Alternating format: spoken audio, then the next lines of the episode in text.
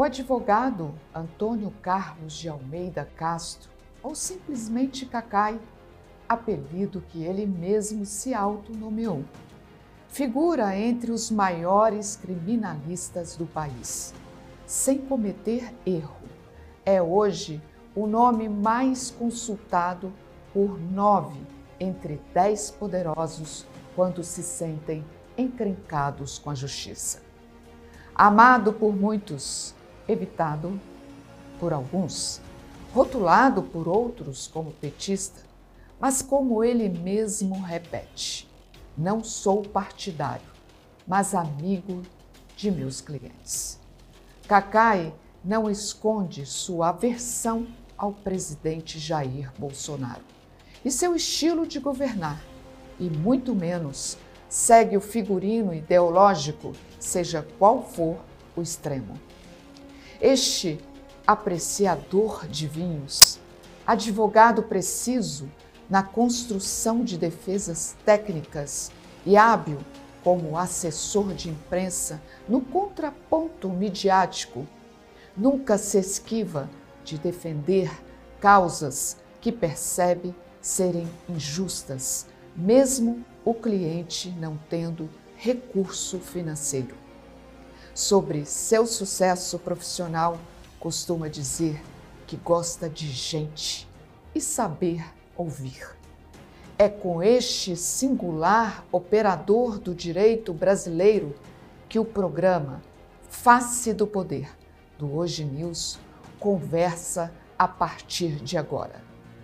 Seja muito bem-vindo ao programa Face do Poder, Cacai. Primeiro, obrigado pelo convite uma alegria, Edna, vocês. E eu acho que é importante que a gente faça sempre o debate atual, faça a participação na sociedade, especialmente num momento tão delicado pelo qual passa o país. Nós realmente estamos vivendo um momento em que as instituições estão sendo testadas a todo momento. E eu, como advogado e como cidadão, tenho não só o interesse, mas tenho até a obrigação de participar de debates como esse. Então, para mim é uma honra e uma alegria estar aqui. Antes da pandemia, o senhor era um dos mais requisitados para proferir palestras em seminários de advogados e universidades. Em quase todas as suas falas, o senhor repetia ter escolhido a carreira jurídica porque sempre se preocupou com a justiça. No Brasil, a justiça é democrática ou seletiva? É muito seletiva, é extremamente seletiva. O Brasil é um país muito desigual. Eu sempre quis fazer direito e direito penal especificamente, e realmente aquilo que me movia quando eu ainda morava no interior de Minas é a injustiça permanente que se via, especialmente com aqueles invisíveis da sociedade, o negro, a mulher, as minorias, os periféricos, então, eu, como nunca quis fazer política partidária, eu considerei e acho que fiz o caminho correto, que a advocacia, especialmente a criminal, é uma forma que você tem de participar ativamente da política na sociedade. A política lato senso. Então, realmente eu, nos últimos cinco anos, quatro anos, vendo as, os excessos se avolumarem no país, o país politivista, especialmente com o projeto político daquele ex-juiz Moro e os procuradores que o assessoravam, uma coisa inacreditável, eles corromperam o sistema de justiça, eu me habilitei, ainda que com sacrifício pessoal, a correr o Brasil para esse debate. Fui ao, praticamente a todos os estados, alguns em muitas cidades do interior. Eu não sou dono da verdade, mas eu tenho uma experiência larga na advocacia criminal. Eu advoguei para quatro presidentes da República, para mais de 80 governadores, para vários senadores e tal. Então eu achava que é importante a gente fazer o debate. E acho que o bom debate foi feito nós conseguimos vitórias significativas. Não dizendo nós não sou eu, sou um grupo que eu apoio da sociedade que busca manter uma, a Constituição como norte. E acho que esse debate é importante. Estar à disposição para o debate é uma coisa que eu me dispus a vida inteira. Por isso, é, eu fui a tantos lugares e, e tantas vezes, falando para 4 mil pessoas, às vezes em auditórios, falando para 300 pessoas, mas o que interessava era exatamente discutir o país. E acho que nesse momento, mais do que nunca, é importante. Porque nós temos um, um chefe do executivo que é, cada vez mais esgarça as relações institucionais. Se ele tivesse poder, ele já teria dado um golpe, não tenho dúvida. E nós estamos fazendo também. Nós vivemos no Brasil, antes de ontem, é, esses dias, os últimos dias, na verdade, um ato inédito. O Tribunal Superior Eleitoral fez uma notícia crimes contra o presidente da República, pelos excessos cometidos. Então, acho que essa é uma disposição que o cidadão deve ter. Eu falo sempre o seguinte, que o que o direito me deu de mais importante foi a hipótese de ter voz, por exemplo, conversar aqui com vocês. Acho isso de fundamental relevância. E o uso dessa voz em prol da democracia, do regime democrático, do Estado democrático de direito, é o que me move muitas vezes. É, mudando um pouco de assunto, o episódio envolvendo a deputada Joyce é, tem sido o assunto predominante aí na mídia, enfim, nas redes sociais. O senhor recentemente foi contratado para defendê-la, pelo menos assim, tentar dar uma luz a esse episódio nebuloso em, do qual ela se encontra. O senhor acha que é, é fácil ou é difícil defender uh, essa situação em que se encontra a deputada?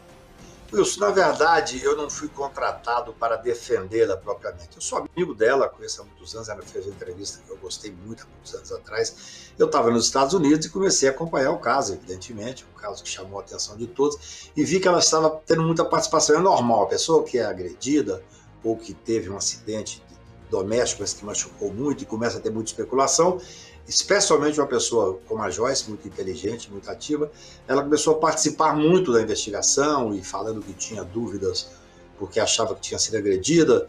E nós nos falamos ao telefone, como amigos até.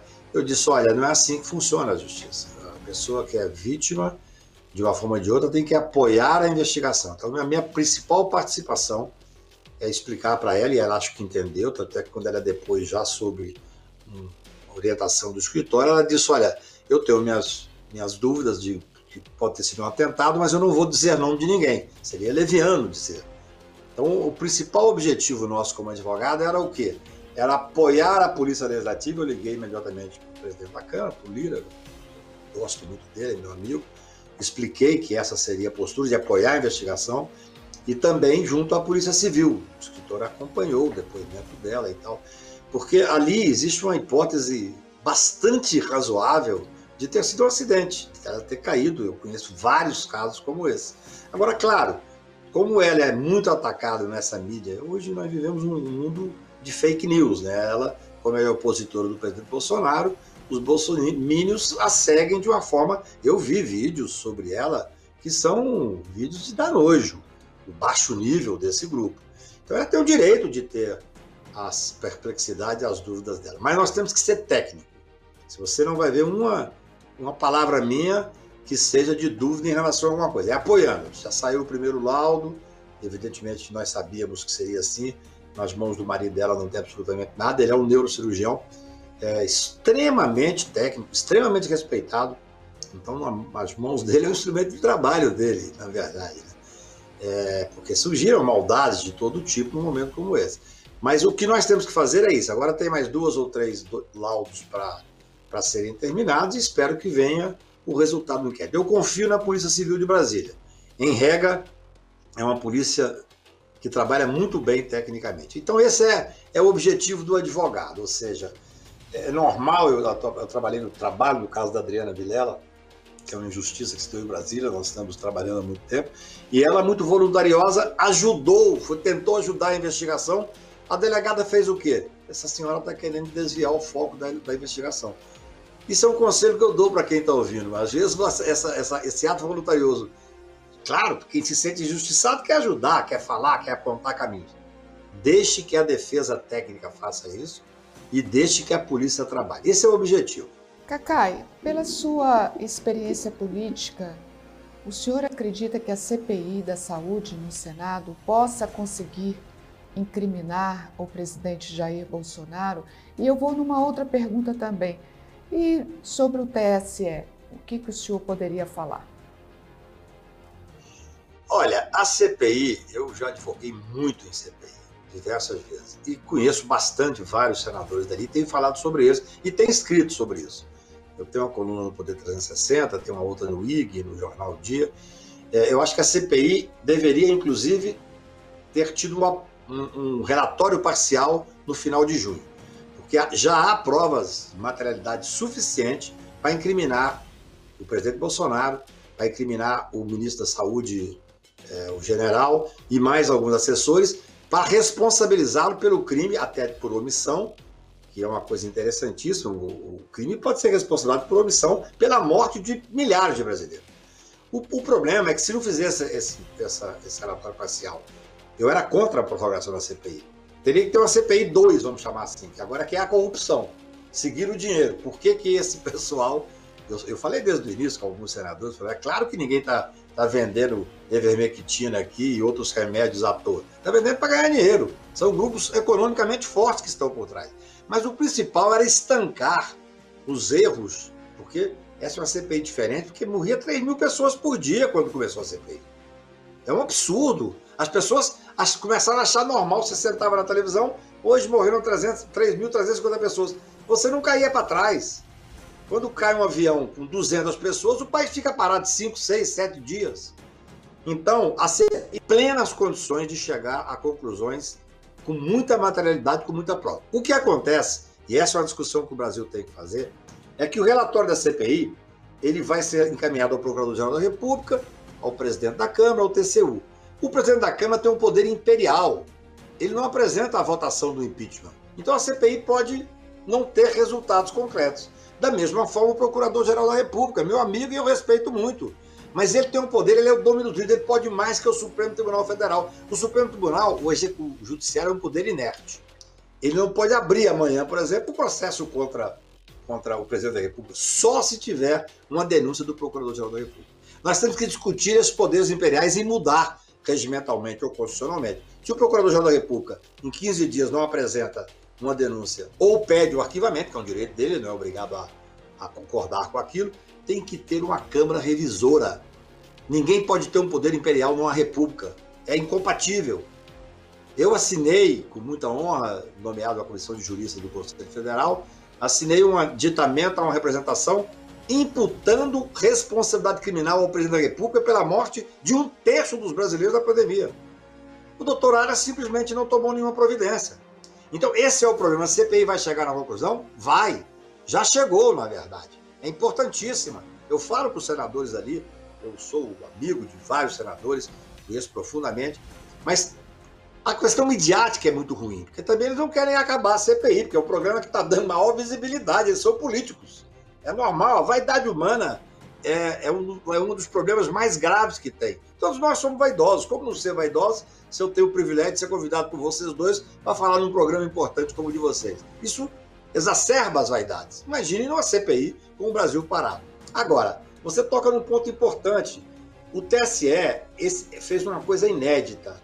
Um tribunal eleitoral superior, composto por ministro do Supremo, do STJ e advogados que têm o status de ministro, fez uma notícia crimes contra o presidente da República. Isso é algo que não, nunca existiu na história do Brasil. É, é dado a gravidade. O presidente da República tensionou tanto. Na verdade, ele, esse governo é o governo da mentira, é o governo da fake news. Essa é a estratégia de trabalho deles. Eles começaram primeiro a, a fazer uma pressão em cima do cidadão comum, prendendo pessoas sem nenhum motivo, como prender aquele rapaz lá que botou fogo no, naquela estátua, como prender o, o, o, o Galo, a, a, o, outro ativista aqui. Isso tudo é para intimidar. E aí o presidente da República resolveu intimidar o judiciário de uma forma vil. Inclusive, tecendo comentários sobre o ministro Luiz Roberto Barroso absolutamente inadequados, cometendo crime de responsabilidade. São poderes independentes que têm que viver com uma harmonia mínima para que nós possamos manter o Estado Democrático de Direito. E o ministro Luiz Roberto Barroso agiu muito bem, com muita coragem, ele é muito determinado, e teve o apoio absoluto, unânime do tribunal, e apresentou a notícia crimes ao Supremo. Isso é algo inacreditável. As pessoas talvez não tenham a dimensão do que é isso. Isso é gravíssimo. E o ministro Alexandre, em muito boa hora, determinou imediatamente a abertura do inquérito. E aí nós vamos voltar ao mesmo ponto que eu estava tocando.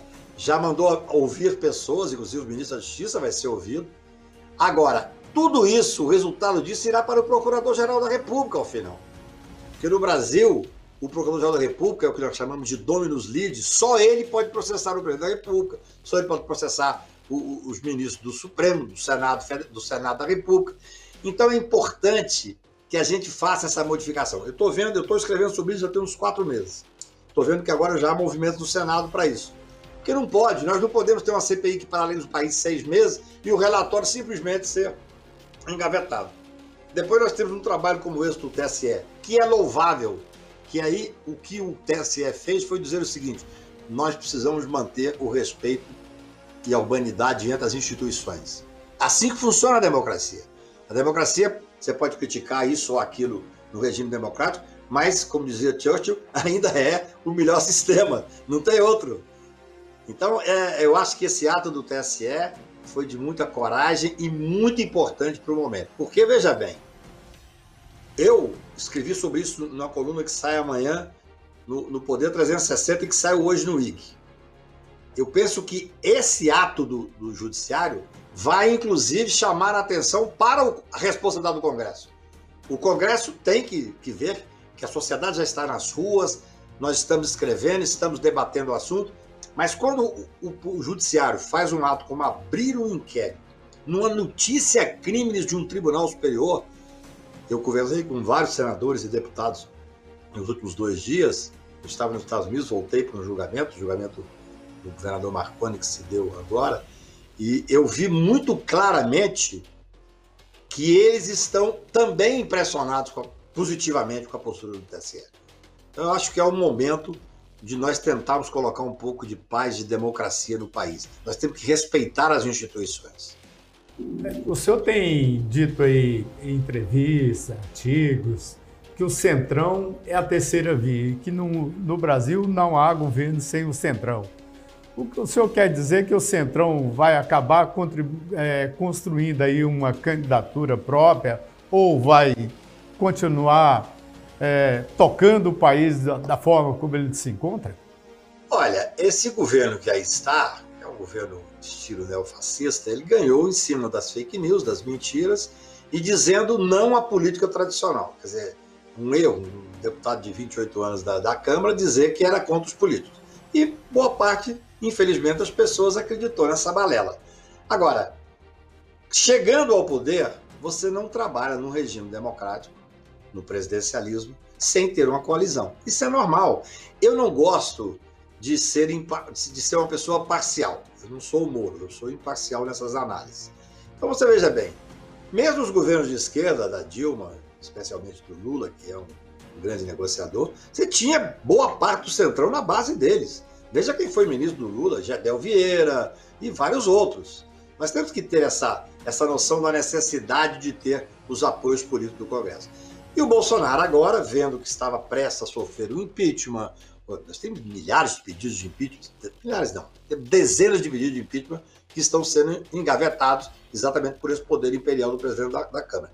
Ele fez aquilo que os governos fazem. Ele foi buscar no Centrão a sua estabilidade política.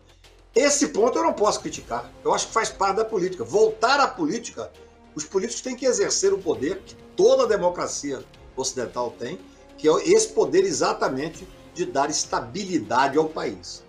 Então, eu não acredito até, o Centrão, eu, eu, eu sou muito amigo, eu sou advogado do por exemplo, Cid Nogueira é meu amigo, um hábil negociador, eu sou advogado dele há muitos anos, e de vários outros ali do Centrão. Eu acho que eles preferem ser essa base de sustentação. A minha preocupação é que, na competência específica deles, eles têm participado de todos os últimos governos, é, eles, o impeachment, por exemplo, ficou muito mais difícil. Você tendo mesmo todas as condições, olha, o, o presidente Jair Bolsonaro é um serial killer em termos de crime de responsabilidade. Ele comete um por dia. No entanto, o impeachment é um, um processo político-jurídico. A Dilma não cometeu crime algum, não existia aquele crime de pedalada. Mas ela foi derrubada porque não fazia política. Eu tenho um senador da República do partido dela, muito meu amigo, que disse que ficou oito meses tentando falar com a presidência da República. Algo inacreditável. Então eu acho o que eu quis dizer com essa história do Centrão, e eu acredito nisso, e tenho conversado com eles, é que eles vão dar a sustentação necessária. Isso tem uma vantagem. Eu também não posso querer o quanto que o país exploda. Eu não, eu quero o melhor para o país. Eu sou uma classe privilegiadíssima, é, é, enquanto o país está caindo pelas tabelas. Assim, esse governo está desestruturando tudo aquilo que é fundamental na cultura, no respeito às mulheres, no respeito aos negros, aos quilombolas, no tudo. O país está sendo corroído, está sendo desmantelado. Esse ministro Mandetta, que virou quase herói nacional, enquanto era deputado, votou para tirar 40 bilhões do SUS. Dizer, eles estavam desmantelando o sistema de saúde brasileiro, que era o mais fantástico, ainda é bom.